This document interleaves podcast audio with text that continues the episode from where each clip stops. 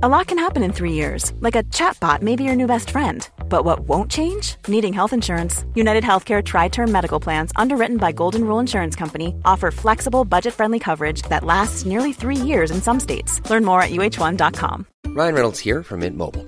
With the price of just about everything going up during inflation, we thought we'd bring our prices down. So to help us, we brought in a reverse auctioneer, which is apparently a thing. Mint Mobile unlimited premium wireless. Ready to get 30, 30, bit to get 30, bit to get 20, 20, 20, bit to get 20, 20, bit to get 15, 15, 15, 15 just 15 bucks a month. So, Give it a try at mintmobile.com slash switch. $45 upfront for three months plus taxes and fees. Promo rate for new customers for limited time. Unlimited more than 40 gigabytes per month. Slows. Full terms at mintmobile.com. Bonjour à tous et bienvenue sur Cosmos. Le 10 décembre 1957, au moment où il reçoit son prix Nobel de littérature, à Stockholm, Albert Camus n'est pas tout à fait sûr de lui. Il faut dire qu'il ne s'est jamais vraiment senti à sa place, dans ce monde des puissants, trop luxueux, trop distingué et trop riche. Il ne pense pas non plus mériter un tel honneur, et aurait plutôt vu un Malraux à sa place. En réalité, il doute tellement de lui et de son talent d'écrivain qu'il a même failli renoncer à la littérature quelques mois plus tôt. Ce doute qui le ronge de l'intérieur, comme un acide, il le porte en lui-même, partout où il va. D'abord parce qu'il est en panne de création, et ensuite parce qu'il sait que la petite société littéraire rapace, méchante et médiocre, l'attend au tournant, à chacune de ses prises de parole. Lui qui a toujours considéré la littérature comme un dialogue, se retrouve confronté à des gens qui ne sont pas là pour discuter, mais pour le détruire. Elle dit qu'il est un écrivain raté et un philosophe pour classe terminale, qui n'a plus rien écrit depuis des années, s'il a jamais écrit quoi que ce soit, et qu'il ne mérite pas son prix Nobel. Mais derrière ça, ce qu'elle lui reproche vraiment, c'est de ne pas se soumettre à la pensée toute faite des idéologues du Parti communiste, d'être un esprit libre, bien trop libre. Elle le méprise, comme un petit parvenu de son Algérie natale, pauvre et inculte. Elle se moque de lui, parce qu'il n'est pas agrégé et parce qu'il n'a pas grandi dans les beaux quartiers. En somme, elle lui fait payer tout à la fois son parcours, ses idées, et surtout ce qu'il est. Mais qui est Albert Camus, justement? Qui est cet homme qui, au moment où il reçoit la plus haute distinction dont un écrivain puisse rêver, ne pense qu'à sa mère, laquelle, restée à Alger, ne sait ni lire ni écrire, et au petit instituteur qui a cru en lui quand il avait six ans? L'histoire d'Albert Camus, c'est celle d'un homme que rien ne destinait à être là où il est arrivé ce jour-là, et qui est resté ce gamin des quartiers pauvres d'Alger. C'est celle d'un homme dont les faiblesses font paradoxalement la grandeur, et c'est pourquoi il nous ressemble.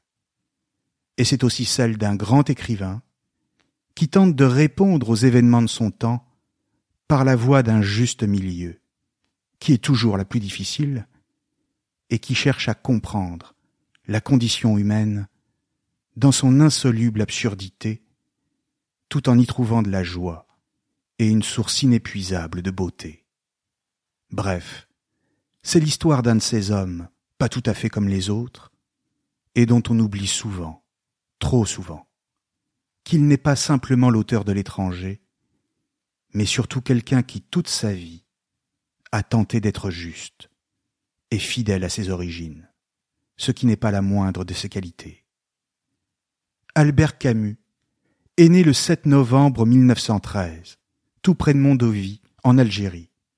Il est le deuxième fils de Lucien Camus, ouvrier agricole, et de Catherine Sintès, femme de ménage.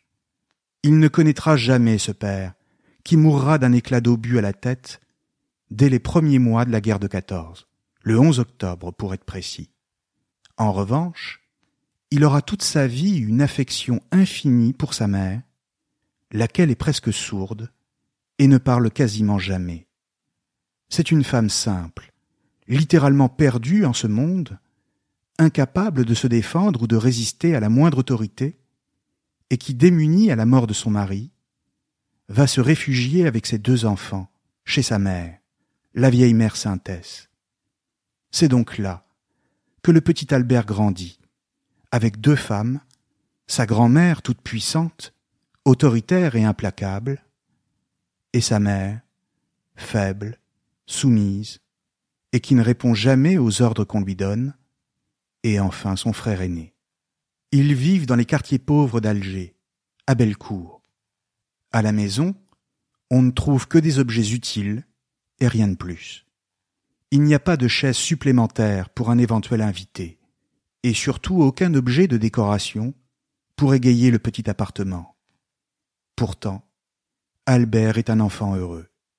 Il va à l'école où il apprend à lire, s'amuse à la plage, où la sensation que lui procure le chaud soleil d'Algérie et le sel de la Méditerranée sur sa peau lui font goûter au bonheur simple de l'existence. Et puis, il y a les copains, avec qui il joue au foot. Il est gardien de but, et il s'en souviendra plus tard comme d'une école de la vie. Le peu de morale que je sais, dira-t-il, je l'ai appris sur les terrains de football et les scènes de théâtre, qui resteront mes vraies universités. Voilà d'où vient Camus, de la misère, mais qu'il ne vit pas comme un drame, puisqu'autour de lui, il ne voit que des gens qui partagent les mêmes conditions de vie, et surtout parce qu'il sait se contenter de peu. La vie est en ce sens déjà un luxe, surtout quand on est enfant, et que rien ne vient troubler cette tendre insouciance. La misère, oui, mais surtout la joie et la légèreté. Que pourrait-il bien vouloir de plus à cet âge? Enfin, il y a M. Germain, son instituteur, qui est aussi une sorte de miracle républicain, car il a su voir en son élève, appliqué et intelligent, un garçon apte à suivre des études au collège et au lycée, et peut-être même plus tard à l'université. Des études. Voilà bien un mot qui n'est jamais prononcé à la maison, car le petit sera bientôt en âge de travailler et de rapporter un salaire pour la famille, toujours en manque de tout. Alors, quand M. Germain vient parler à la grand-mère, puisque c'est elle qui décide, pour obtenir son autorisation de laisser Albert passer le concours des bourses destinées aux enfants pauvres, il lui explique bien que l'enjeu n'est pas moins que le destin de son petit-fils. Qui sait, peut-être pourra-t-il devenir instituteur lui-même et rapporter cinq fois plus à la famille, dix fois plus. Il est doué, et il serait criminel de l'en empêcher. Mais la grand-mère résiste et ne veut pas céder. Finalement, devant la conviction de M. Germain qui promet de donner des cours gratuitement aux petits, elle finit par donner son accord. Albert réussit son concours, bien sûr, comme si tout était déjà écrit d'avance, et il est ensuite scolarisé au prestigieux lycée Bugeaud, à Alger. C'est une toute autre ville qu'il découvre quand il prend le tramway pour aller en classe, c'est-à-dire la ville des riches, des hautes façades haussmanniennes, des terrasses de café et des dames élégantes. Albert est impressionné. Il a l'impression de voyager dans un pays inconnu. Mais ce dépaysement n'est rien encore en comparaison de celui qui l'attend au contact de ses nouveaux camarades du lycée, qui, eux, sont issus de ce monde dont il ignore tout. Il n'est entouré quasiment que de garçons et de filles de la jeunesse dorée, qui ont appris à parler comme il faut à la maison et qui sont habitués au luxe depuis longtemps. Ils n'ont pas simplement le savoir, mais surtout bien plus que cela, le savoir-être. Ils savent comment se comporter, se tenir, et paraître dans une société dont ils possèdent les codes. Ils ont le chic, l'humour, la décontraction et aussi un sentiment de supériorité, lequel est devenu chez eux une sorte d'instinct. Pour la première fois de sa vie, Camus n'est pas à l'aise, car il voit bien qu'il ne leur ressemble pas. Il ressent de la honte, et tout de suite de la honte d'avoir eu honte. Il a honte d'avoir eu honte de sa mère, de sa famille et de son quartier. Cette honte de lui-même et de ses origines, il la prend comme une gifle en pleine figure, et même comme une blessure, sa première, celle dont il se souviendra toute sa vie. C'est à cette époque que le jeune Camus découvre la littérature et la philosophie. Il dévore Nietzsche, Balzac, Zola et Dostoïevski. Il se passionne aussi pour ses contemporains comme Gide et Malraux. Il fait cette expérience nouvelle pour lui de la magie des mots et de leur puissance quand ils sont bien prononcés. Cette puissance capable de faire naître chez ceux qui les écoutent un infini de passion et d'affect. C'est le théâtre qui a tout de suite sa préférence. Écrire, jouer, mettre en scène, quelle activité passionnante, et qui permet de faire naître un monde tout entier sur une scène minuscule. Très vite, il comprend que le théâtre, et la littérature de manière générale, représentent un pouvoir pour défendre des causes et donner la parole à ceux qu'on n'entend jamais. Ces causes, ce sont pour lui la justice sociale, la défense des plus faibles et la lutte contre la pauvreté. Camus est devenu un lettré, et même un jeune intellectuel. Mais à la différence des jeunes gens qui lui ressemblent désormais, il n'a hérité de rien. Il a tout conquis, jusqu'à la maîtrise de son propre esprit. Personne ne lui a jamais donné les mots qu'il utilise. Il les a trouvés tout seul. On peut même dire qu'il les a inventés, comme il s'est inventé lui-même. Et en effet, il est désormais un jeune homme qui a de l'allure, avec ses chemises et ses cravates impeccables. On ne peut pas dire qu'il soit beau, mais qu'est-ce que la beauté physique pour un homme dont le sourire et l'esprit prennent toute la place, conquièrent tout, enfoncent toutes les portes. De plus, il est plein de fantaisie et d'humour. Son regard franc et direct plaît tout de suite aux femmes qu'il croise et qui se donnent à lui tout en sachant qu'elles le perdront. Camus butine. Il cueille les plaisirs de la vie partout, léger comme un papillon, laissant derrière lui flotter la fumée de ses cigarettes. Il ne joue pas, il tombe amoureux, c'est très différent. Et il ne peut pas résister. Seulement voilà, il commence à tousser. Et quand il regarde ses mouchoirs, c'est du sang qu'il voit. Ce sont les premiers signes de la tuberculose. Camus est malade. Et comme à cette époque il n'existe aucun remède à cette maladie, il se pense condamné dans un futur proche il va falloir vivre de façon intense et le plus vite possible. Il va falloir se jeter dans le tourbillon de la vie et s'enivrer de tout avant d'être rattrapé par le couperet inexorable de la mort. C'est donc une course contre la montre qui s'engage pour Camus, pour qui vivre, c'est aussi écrire. Admis en classe préparatoire en 1930, il commence à produire ses premiers textes, qu'il fait lire à son professeur de philosophie, Jean Grenier.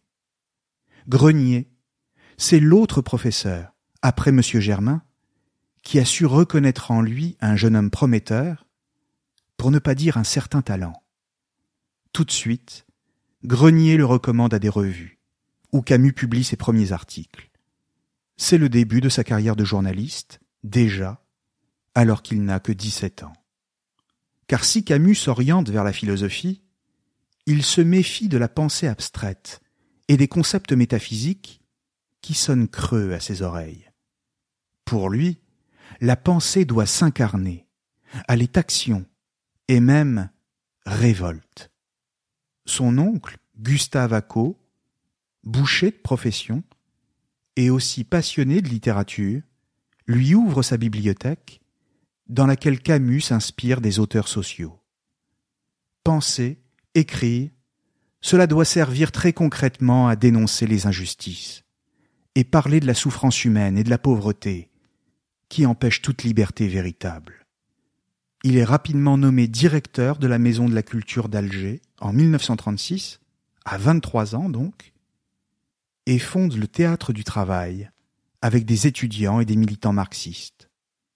Camus est un jeune homme de gauche, et le théâtre du travail, qui sera ensuite rebaptisé le théâtre de l'équipe, c'est pour lui une tentative d'apporter de la culture aux classes les plus défavorisées, et de faire découvrir Shakespeare et Pouchkine, entre autres, à des gens qui n'en ont jamais entendu parler, et qui ne savaient même pas qu'on pouvait s'émouvoir et même penser grâce à des textes sublimes.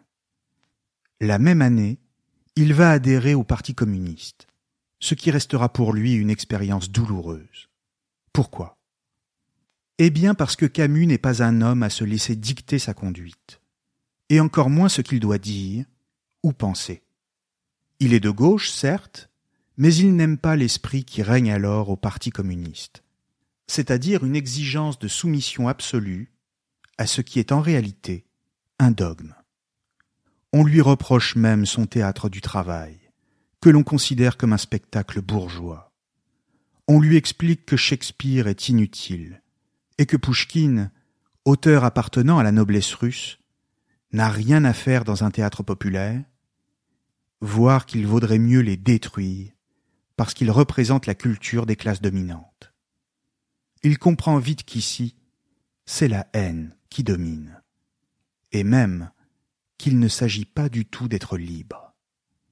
Il ne s'agit pas non plus de débattre en homme de conviction, d'accord sur l'essentiel, mais soucieux de sa différence et de sa nuance d'esprit, mais plutôt de plier, face à une hiérarchie toute puissante, voire de disparaître devant une idée abstraite, une soi-disant cause qui justifierait tout, y compris qu'on étouffe la vérité. La réalité, c'est que la politique du Parti communiste en Algérie consiste d'abord à lutter contre le capitalisme. Il table sur une révolte sociale et recrute parmi les populations arabes les plus défavorisées. Simplement, ces populations sont aussi le terrain de recrutement des indépendantistes, favorables à une révolution qui, elle, ne serait pas sociale, mais d'abord et avant tout national. Communisme et nationalisme s'opposent donc, sur un même terrain, celui de la pauvreté. Camus est alors chargé par le parti d'agir au nom d'un rapprochement entre communistes et indépendantistes, et il s'exécute car il est favorable à une telle alliance. Il se fait même des camarades parmi les Arabes indépendantistes qui lui inspirent le plus grand respect. Mais quant à la suite de manifestations, ces derniers sont arrêtés et condamnés par le gouvernement Blum, le Parti communiste laisse faire et laisse tomber ses alliés de circonstance.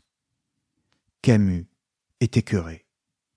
Une fois de plus, il dit éprouver de la honte devant un tel cynisme. Il comprend que la misère n'a pas de couleur politique et qu'elle ne saurait servir à de vils calculs d'appareil, car une politique, quelle qu'elle soit, qui ne vise pas d'abord l'intérêt des hommes, est tout simplement mortifère et sans objet. À partir de là, la rupture avec le parti est inévitable, et Camus sera exclu quelques mois plus tard, en 1937. Au-delà d'une rupture avec le parti, c'est aussi une rupture avec les intellectuels de son temps, à laquelle Camus se prépare peu à peu, car à cette époque, le communisme est une religion et le parti est son Église. Protester, c'est se couper des milieux intellectuels qui en sont les féaux. En clair, Camus devient dangereux. D'ailleurs, cette rupture n'est pas la seule, car l'année passée, il s'est aussi séparé de sa femme, Simone, qu'il avait épousée en 34. Simone y est, était alors une jeune femme très en vue dans les milieux bourgeois d'Alger. Très libre, elle passe d'un amant à l'autre, et c'est d'ailleurs quand elle était encore avec l'un de ses amis, Max-Paul Fouché, que Camus fait sa connaissance. Il en tombe immédiatement amoureux, et bien sûr la séduit. Sa mère, qui est médecin, s'est prise d'affection pour Albert, et elle pourvoit aux besoins du couple. Simplement, la jeune femme est dépendante à la morphine, et elle sombre peu à peu dans la drogue. Albert cherche à la sauver, et décide de l'emmener en voyage en Europe. Mais alors qu'il va chercher son courrier, envoyée en poste restante, il découvre qu'elle entretient une correspondance avec un amant. Frappé au cœur, Camus accuse le coup. Il souffre, mais décide de la quitter, pour ne pas sombrer à son tour. S'ensuit alors une vie de bohème, faite de voyages dans toute l'Europe et de rencontres. Il s'émerveille dans les musées des grandes capitales d'Europe et ressent une beauté qui l'apaise, presque autant que la lumière de son pays natal. Seulement, comme on lui a interdit de se présenter à l'agrégation de philosophie à cause de sa tuberculose, et que le travail manque, il connaît de nouveaux soucis matériels. Et surtout, il s'ennuie. De retour en Algérie, il vit avec des femmes homosexuelles et s'en amuse, pioche parmi celles qui veulent se pendre à son cou, et elles sont nombreuses, et enfin, il écrit. Il est même boulimique de travail, et accouche de son premier roman, La mort heureuse, ainsi que de L'envers et l'endroit, et du recueil Noces. C'est sans doute dans ce dernier texte qu'il célèbre avec le plus de force la beauté et la profondeur de la lumière du Sud et de la Méditerranée, car le soleil est toujours présent chez Camus, comme une source intarissable de vie et de joie. La fin des années trente, c'est aussi l'époque où Camus rencontre une jeune femme, qui deviendra plus tard sa seconde épouse. Elle s'appelle Francis Faure, elle est mathématicienne et pianiste, mais surtout, elle est belle, vive, intelligente, et elle a su attirer l'attention de Camus en lui résistant. Mais la famille de Francine, notamment sa mère et ses sœurs, ne voit pas Camus d'un très bon œil. C'est un écrivain qui n'a pas un sou, et qui plus est, qui ressemble à un singe, lui dit sa sœur. Mais qu'importe, un singe, c'est encore ce qui se rapproche le plus de l'homme, lui répond-elle du tac au tac. Ils se marieront en décembre 1940 après que le divorce avec Simone aura été prononcé. Et ils auront deux enfants, des jumeaux, Jean et Catherine. Mais il est vrai qu'il n'a pas d'argent, et qu'il a besoin d'un travail qui soit au moins alimentaire. Un journaliste parisien, installé depuis peu à Alger, Pascal Pia, l'engage dans le journal L'Alger républicain. C'est un journal qui n'est pas soumis au Parti communiste, et qui combat les injustices sociales et le pouvoir de l'argent, non pas au nom d'une idéologie, mais en celui de la dignité humaine, ce qui convient parfaitement à Camus. Il défend l'égalité des droits pour les indigènes, question cruciale, sur laquelle la Troisième République ne veut pas céder. Il s'agit également de dénoncer l'usage de la force par Hitler en Europe.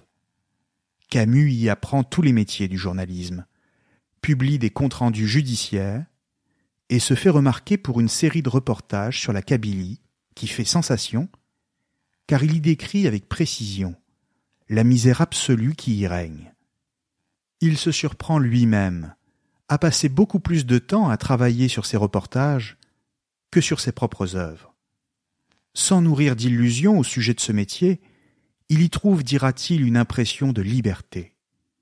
Sans illusion, Camus l'est tout autant au sujet de la politique qu'il regarde désormais avec une certaine distance, c'est-à-dire sans s'y impliquer directement. Or, la politique en cette année 1939, c'est la guerre. Comme tout le monde depuis ces dernières années, il sentait bien qu'elle devenait inévitable, tout en continuant à penser que parmi tous les ennemis de la France, de l'Europe et du monde, c'est elle qu'il fallait éviter à tout prix. Et si tout le monde est surpris, de découvrir les protocoles secrets du pacte de non-agression entre l'Union soviétique de Staline et l'Allemagne nazie, Camus, lui, ne s'étonne plus de rien. En laissant Hitler envahir la Pologne le 1er septembre 1939, et surtout en partageant avec lui le territoire polonais à partir du 17 septembre, l'URSS, de fait, écrit Camus, a pris rang parmi les puissances impérialistes. Voilà qui n'est pas pour le réconcilier avec ses anciens amis communistes. La distance, pour ne pas dire le fossé, se creuse de plus en plus entre eux et lui désormais. À ce moment-là, il est clair que pour Staline, l'ennemi est moins Hitler que le capitalisme, c'est-à-dire les démocraties occidentales elles-mêmes, ce qui, aux yeux de Camus, est tout simplement inacceptable. Comment les communistes ont-ils pu se regarder dans une glace après ça? S'est-il sûrement demandé. Politiquement, Camus est donc un homme de la gauche modérée qui se positionne à la fois contre les excès du communisme à gauche et contre celle du libéralisme économique à droite. La voie du milieu. Comme toujours chez Camus, la voie de la mesure. Alors qu'il est revenu à Paris, au début de l'année 1940, il attend comme tout le monde, une fois de plus, le début des opérations entre la France et l'Allemagne. Mais rien ne bouge. C'est la drôle de guerre. Il sent néanmoins monter le détestable parfum de la défaite face à Hitler, et comme tout le monde, il se retrouve sur les routes, au moment de l'invasion du pays par l'armée allemande, en mai et en juin 40. Il emporte avec lui dans sa serviette le manuscrit d'un nouveau roman, pour lequel il nourrit quelque espoir ce sera L'étranger, qu'il publiera deux ans plus tard et qui sera un véritable coup de tonnerre dans l'histoire de la littérature. L'absurde, tel est le mot qui décrit le mieux la relation de l'homme avec le monde, pour Camus. L'absurde, c'est le face-à-face de l'homme qui cherche à comprendre pourquoi il est là, avec un monde qui ne lui répond pas. L'absurde, ce n'est pas le fait de devoir mourir, mais celui d'avoir à vivre alors qu'on sait qu'on va mourir, sans raison particulière, juste parce que les choses sont ainsi. Et c'est tout. Comment réagir dès lors? Se suicider? Le suicide, c'est la seule question philosophique qui soit, dira Camus, au tout début du mythe de Sisyphe, la version philosophique de l'étranger, et qui sera publiée la même année. Mais Camus refuse une telle position. Le suicide n'est pas une réponse. Même si le monde semble privé de sens, il faut néanmoins y vivre et faire au mieux son métier d'homme. Charge à chacun de trouver un moyen de regarder le monde avec lucidité et de s'en accommoder. Sentir sa vie, sa révolte, sa liberté et le plus possible, c'est vivre le plus possible, dira-t-il. Il ne reviendra à Paris qu'en 1943, après un aller-retour en Algérie et un séjour au village de Chambon-sur-Lignon dans le Massif central pour tenter de soigner sa tuberculose. C'est seulement à ce moment-là qu'il découvre à quel point l'étranger a fait sensation au sein du tout Paris littéraire et philosophique. Il fréquente Malraux, qui avait soutenu la publication de son roman auprès de Gallimard, mais aussi Picasso, qui vient d'écrire une pièce, Le désir attrapé par la queue, que Camus met en scène, et aussi, bientôt, André Gide. Mais surtout, il y a Jean-Paul Sartre, et son castor, Simone de Beauvoir, dont il a fait la connaissance à la fin de l'année 43. Sartre et Camus semblent s'apprécier mutuellement. Ils passent beaucoup de temps ensemble au Café de Flore, à discuter sur tous les sujets. Dans le Paris de l'occupation, Ryan Reynolds here from Mint Mobile. With the price of just about everything going up during inflation, we thought we'd bring our prices down. So to help us, we brought in a reverse auctioneer, which is apparently a thing. Mint Mobile unlimited premium wireless. Ready to get 30, 30, bit to get 30, bit to get 20, 20, 20, bit to get 20, 20, bit to get 15, 15, 15, 15 just 15 bucks a month. So, Give it a try at mintmobile.com/switch. slash $45 upfront for three months plus taxes and fees. Promo for new customers for limited time. Unlimited more than 40 gigabytes per month. Slows. Full terms at mintmobile.com. Ready to pop the question and take advantage of 30% off? The jewelers at BlueNile.com have got sparkle down to a science with beautiful lab-grown diamonds worthy of your most brilliant moments. Their lab-grown diamonds are independently graded and guaranteed identical to natural diamonds. And they're ready to ship to your door. Go to Bluenile.com to get 30% off select lab-grown diamonds. That's Bluenile.com for 30% off lab-grown diamonds. Bluenile.com. One size fits all seems like a good idea for clothes until you try them on. Same goes for healthcare. That's why United Healthcare offers flexible, budget friendly coverage for medical, vision, dental, and more. Learn more at uh1.com. Hey, it's Sharon, and here's where it gets interesting.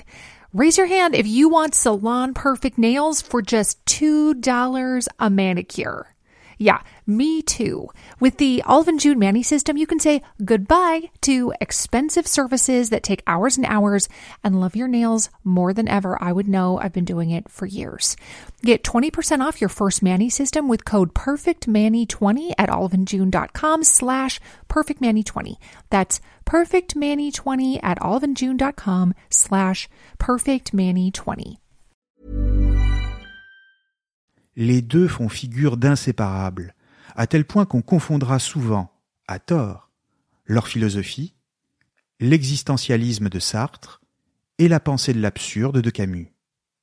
Les deux s'apprécient, c'est vrai, du moins pendant un temps, parce qu'en réalité, les deux sont des personnages bien différents, et le naturel de Sartre refera bientôt surface. Quel naturel, exactement? Celui d'un mandarin de la philosophie. Sartre est un normalien, fier de l'être, qui règne déjà sur Saint-Germain-des-Prés. Il ne se déplace jamais sans sa petite cour d'étudiants fascinés par leur maître, et qui gravitent autour de lui comme les satellites autour du Soleil. Sartre aime ça. Il faut dire qu'il en a les moyens, car il est brillant. Il a déjà publié La nausée notamment, et ensuite l'être est le néant. Simplement, il ne peut s'empêcher de parler comme dans un livre. Et surtout, il a le mépris facile.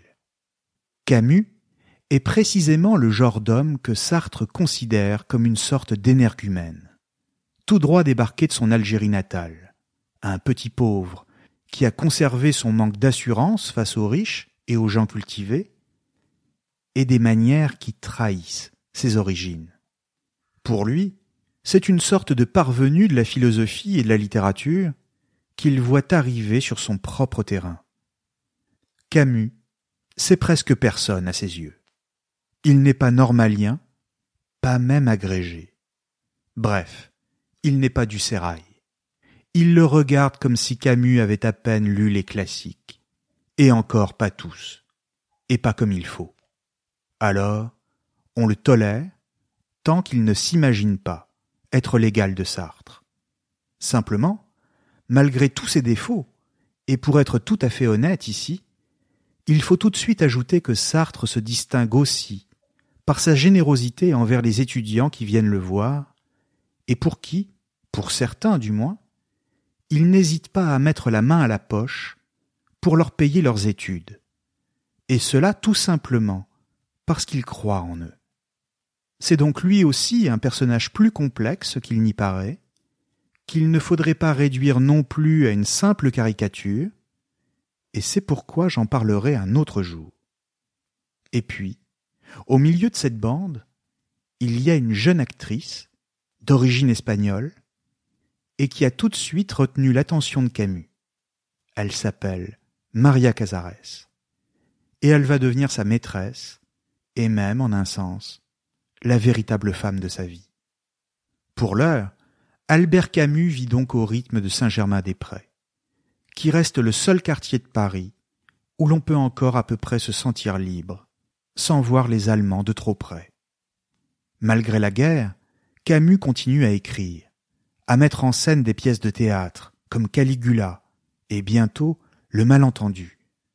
Il continue à s'amuser, et même à espérer car au cœur de la nuit allemande, il faut bien continuer à vivre. Il devient l'ami de Michel Gallimard, le neveu de Gaston Gallimard, son éditeur, et les deux ne se quittent plus, car ils se ressemblent. Ils aiment la vie, les femmes et la littérature, et Camus le considère comme un véritable frère. Officiellement, il fait l'impasse sur le journalisme, car il ne se voit pas travailler dans un journal soumis à Vichy, c'est-à-dire à, l'occupant.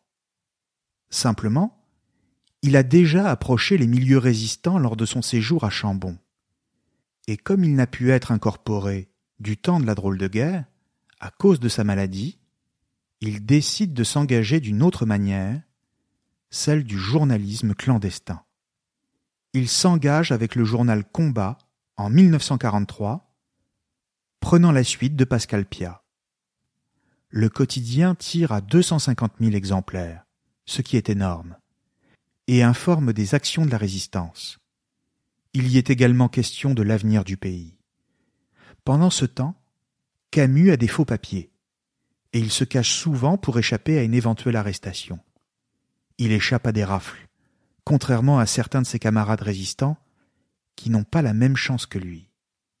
Bref, il prend des risques et ne se contente pas de disserter aux terrasses des cafés. C'est donc dans ce contexte qu'il voit arriver la libération de Paris en août 44 et ensuite de la France tout entière. Mais à la joie de cette liberté retrouvée, se mêle chez lui l'horreur des abus de la victoire. C'est avec un certain dégoût qu'il voit l'épuration se profiler, la volonté de vengeance des victimes de la veille, tout prêts à se faire bourreau à leur tour, oubliant du même coup la souffrance qu'ils ont connue pour la faire subir à d'autres. Ce que veut Camus, ce pourquoi il a toujours milité, c'est la justice, et non la vengeance aveugle. De même, quand en août 1945, la bombe atomique est lâchée sur Hiroshima et Nagasaki, il est le seul à s'en émouvoir. Le monde est entré dans une ère où la capacité de destruction est telle qu'elle peut détruire une partie de la planète, voire la planète tout entière, et où dans le même temps, la violence semble désormais une banalité dont on ne s'émeut plus. Il y voit la mort prochaine de la civilisation. Enfin, au moment des soulèvements de Sétif en Algérie et leur répression le 8 mai 1945, il milite pour que la classe politique française agisse rapidement avant que la situation ne tourne à la catastrophe. À cette époque, Camus est devenu non seulement un écrivain reconnu, mais surtout une conscience, que l'on écoute et même dont on attend les prises de position. On veut savoir ce qu'il pense, et sa voix porte non seulement en France, mais aussi dans le monde. Et fidèle à lui-même, Camus s'en prend à tous les totalitarismes, à tous les mensonges, à toutes les ignominies, y compris celles de gauche. C'est en ce sens qu'il redéfinit la notion de révolte, non pas au sens d'une révolution politique, c'est-à-dire comme la négation de quelque chose, mais au contraire, comme une affirmation de la vie. La révolte, explique-t-il dans L'homme révolté, en 1951, est d'abord un consentement, un oui, un oui au monde et à la vie. Il écrit Qu'est-ce qu'un homme révolté? Un homme qui dit non. Mais s'il refuse, il ne renonce pas. C'est aussi un homme qui dit oui, dès son premier mouvement. Fin de citation. Qu'est-ce que cela veut dire exactement? Eh bien simplement que s'il faut combattre l'ordre établi, ne jamais se soumettre, cela ne signifie pas non plus que la fin justifie les moyens. Tous les moyens ne sont pas bons pour parvenir à son but. Camus s'insurge donc contre l'idée qu'au nom de la révolte, on ait le droit de tout faire, y compris la manipulation politique et surtout le meurtre. Il rêve d'une politique véritablement morale, dans un monde qui glisse dans les excès idéologiques, ainsi que dans une violence, à très grande échelle, permise par la technique.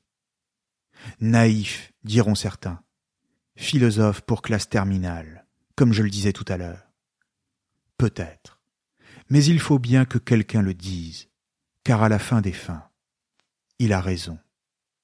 Sans cela, c'est-à-dire sans la primauté donnée à la vie, alors tout est perdu. Ce n'est pas parce qu'une idée est simple qu'elle est forcément simpliste. Au contraire, parce qu'elle est simple, elle est directe, et surtout, elle est concrète. Tout le contraire des adversaires de Camus. Les petits révolutionnaires de bistrot, pour qui tous les moyens sont bons, mais qui n'ont jamais regardé un homme qui meurt dans les yeux, qui n'ont jamais eu à brandir une arme contre un ennemi, et dont l'engagement se résume à la théorie. Ce sont eux qui sont visés dans l'homme révolté, et ils le comprennent bien. La riposte ne sera pas longue à venir. En 1952, Sartre, qui dirige la revue Les Temps modernes, demande à l'un de ses collaborateurs, Francis Janson, d'écrire un article pour descendre Camus et son livre. Cette fois, il ne sera pas question d'être bien élevé, car le temps de l'amitié est fini.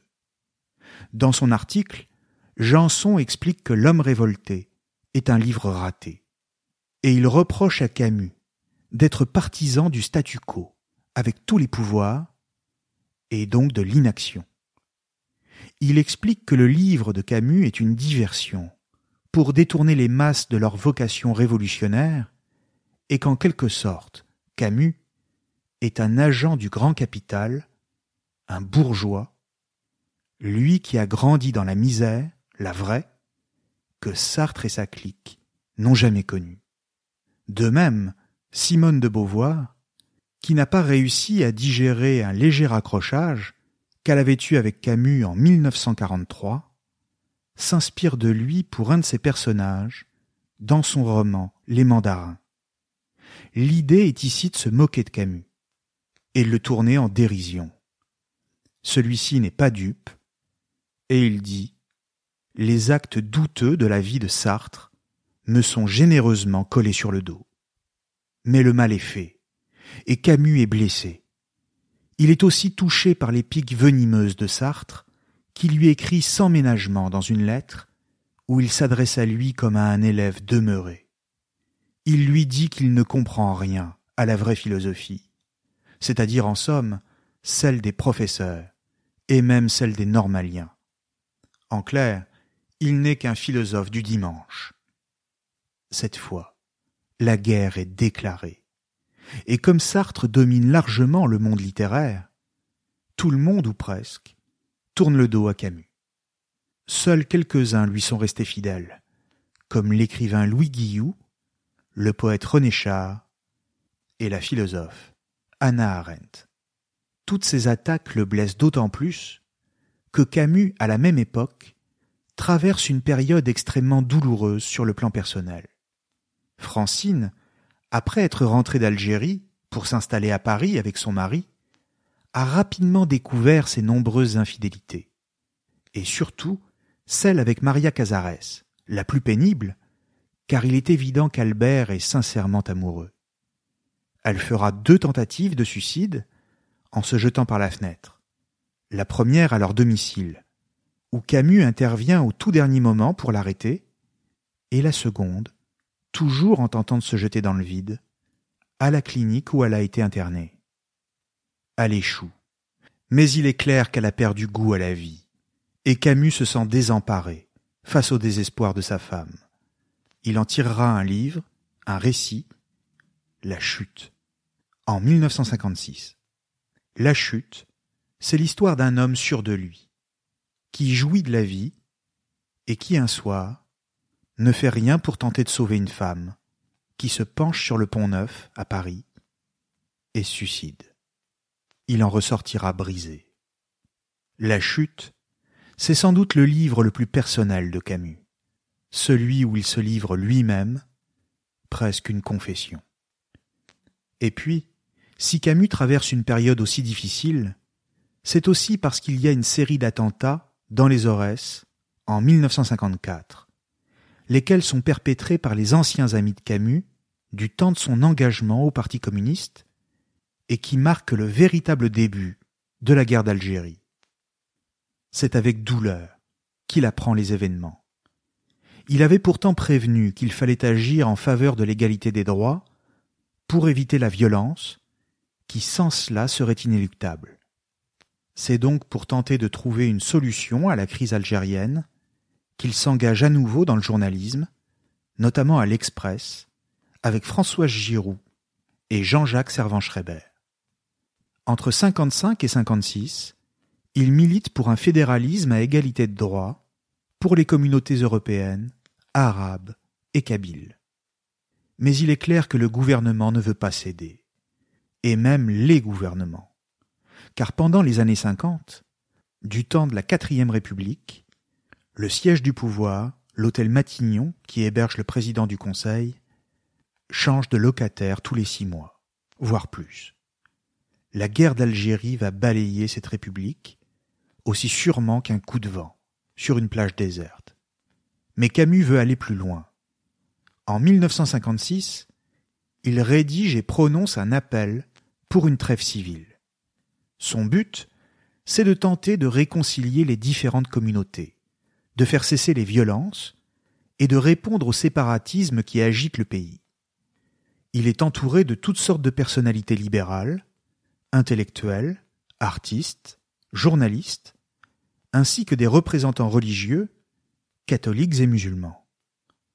Dans son discours, il s'en prend tout autant au terrorisme aveugle des indépendantistes qu'à la répression sanglante des autorités françaises et plaide pour un compromis. Camus lance son appel le 22 janvier de la même année à Alger, dans les locaux du Cercle du Progrès. Mais c'est un événement à haut risque, car la tension est extrême, et les manifestants de tous bords se font entendre à l'extérieur de la salle. Ils lancent des insultes, ils crient, et bientôt ils en viennent à jeter des pierres, qui brisent les vitres des fenêtres, et certains profèrent même des menaces de mort à l'encontre de l'écrivain. Camus comprend qu'il ne sera pas entendu, et qu'il est inutile de continuer. Il ne se mêlera plus de la situation en Algérie, et en profite pour quitter ses fonctions à l'Express. En réalité, cette prise de position lui vaudra la haine, à la fois des pieds noirs, qui lui reprocheront d'avoir milité pour un compromis, et des Algériens, qui verront en lui un défenseur du colonialisme, alors que la véritable position de Camus était tout simplement dans le refus de la violence. Rien de plus, rien de moins. Mais c'était aussi la position la plus difficile, celle qui consistait à surmonter les ressentiments. De toute évidence, c'est un échec. Il voudrait ramener sa mère avec lui, car il ne veut pas qu'elle reste à Alger, dans un contexte aussi dangereux. Mais elle refuse. Qui oserait s'en prendre à une vieille dame, aussi inoffensive et perdue? En réalité, Camus ne craint pas qu'elle soit directement prise pour cible, mais qu'elle soit victime d'un attentat qui viserait la foule. Mais rien à faire, et il rentre seul. Il retourne à la littérature et au théâtre. D'une certaine manière, il demeurera toujours un homme seul, c'est-à-dire le contraire d'un homme d'appareil politique, une conscience libre, et qui parle au nom d'intérêts qui n'étant ceux de personne, sont pour la même raison, ceux de tous. Mais cette solitude lui pèse, et il commence à douter de lui-même et de sa littérature. Il promène sa silhouette dans les rues de Paris, vêtu de son éternel imperméable, la cigarette aux lèvres, avec un sourire en forme de politesse pour ceux qu'il croise. Car Camus est un homme pudique, qui ne se livre pas, et à qui on a appris à ne pas se plaindre, à souffrir en silence. Malgré cela, il plaît encore. Il n'a que quarante-trois ans quand il rencontre une charmante étudiante danoise à la terrasse du café de Flore, Métivers. Il demande à son ami Pierre Bénichou d'aller parler à la jeune femme pour lui proposer de se joindre à eux.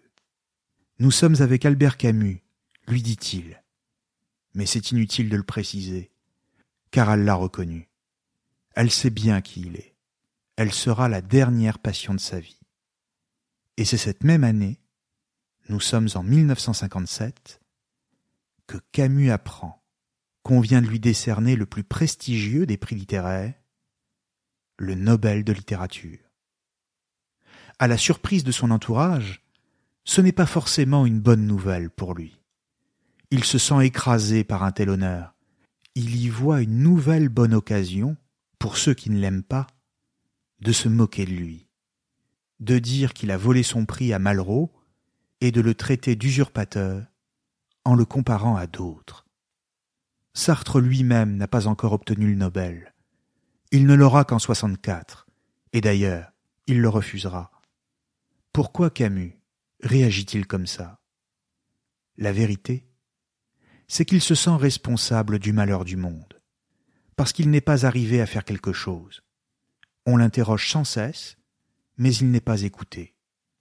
Dans le même temps, il ne s'est jamais senti vraiment reconnu par un monde dont il a pourtant voulu apprendre tous les codes pour en être accepté, et dont les plus hauts représentants lui ont infligé la plus douloureuse des blessures, se moquer de ses origines.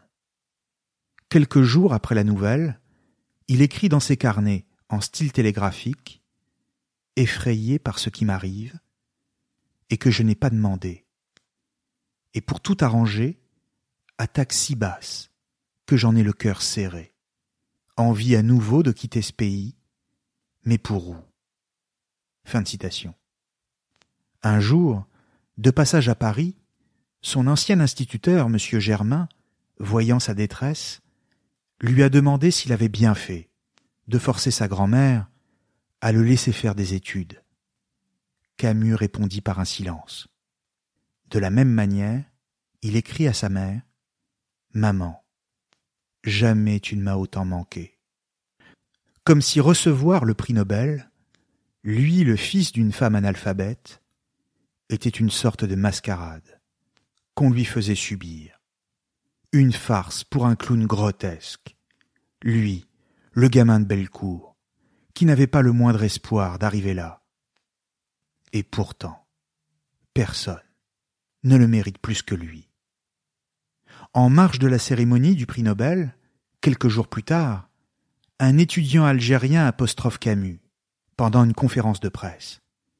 Il explique à nouveau son point de vue sur l'Algérie, la nécessité, selon lui, de faire coexister des communautés qui toutes considèrent que cette terre est la leur. Il refuse la violence et les attentats dans les tramways où pourrait se trouver sa mère. Et il répond à l'étudiant qui affirme que les attentats sont nécessaires pour la justice. Si c'est cela la justice, alors je préfère ma mère. Cette réponse de Camus un reporter du monde va la transformer en Je préfère ma mère à la justice, ce qui est une version bien différente et pour laquelle Camus sera injustement critiqué et haï, toujours plus. Décidément, quoi qu'il dise, c'est toujours trop, pour les oreilles de ceux qui ne veulent pas entendre. Alors en effet, à quoi bon? Mais contre toute attente, au cours des deux années qui suivent, Camus reprend goût à la vie. Avec l'argent du prix Nobel, il a acheté une maison dans le sud de la France, dans un petit village du Vaucluse du nom de Lourmarin. Il y retrouve la joie d'une vie paisible quand il n'est pas à Paris, ainsi que la chaude et douce lumière que les gens du Sud connaissent bien et qui lui rappellent son Algérie. Il se sent revivre, à la fois en tant qu'homme et en tant qu'écrivain il a réussi à vaincre sa maladie et s'engage dans un nouveau cycle de création littéraire avec un nouveau roman en préparation, Le Premier Homme. C'est une sortie de l'absurde et de la révolte et un retour à l'amour. Camus ne l'a encore fait lire à personne, mais il compte bien le terminer rapidement. Mais en ce triste jour du 4 janvier 1960, alors qu'il revient de Lourmarin avec ses amis Gallimard, dans leur voiture, la mort le surprend, à seulement quarante-six ans. On retrouvera le manuscrit du premier homme, tout près de la voiture accidentée, enfoncé contre un arbre. Déjà les télévisions et les radios du monde entier s'activent, et Camus se prépare à devenir une icône, un mythe, dont ses romans L'étranger et la peste comptent parmi les livres les plus lus au monde. Albert Camus nous a quittés. Et je le dis comme s'il était parti hier, parce que d'une certaine manière, le temps s'est arrêté depuis ce jour-là, pour tous ceux qui l'aimaient à l'époque, et pour tous ceux qui l'aiment aujourd'hui. Mais malgré cette perte immense, peut-être devrions-nous être reconnaissants parce que dans ce monde, il y a eu Albert Camus, plus qu'un espoir, un homme libre. Merci à tous et à très bientôt sur Cosmos.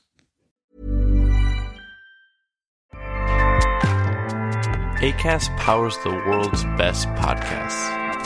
Here's a show that we recommend. The Real Housewives is a guilty pleasure for most, but if you're looking to not feel guilty about that pleasure, tune in to Everything Iconic with me, Danny Pellegrino, where I break down all the messy moments and behind the scenes antics of Bravo's popular franchise. And on Everything Iconic, I also interview celebrity guests like Kelly Ripa, Kiki Palmer, Drew Barrymore, Cameron Diaz, and more about their guilty pleasures, their past work, and so much more. So if you're pop culture obsessed and find yourself watching way too much reality TV like me, tune in to Everything Iconic with Danny Pellegrino wherever you listen to podcasts. ACAST helps creators launch, grow, and monetize their podcasts everywhere. ACAST.com.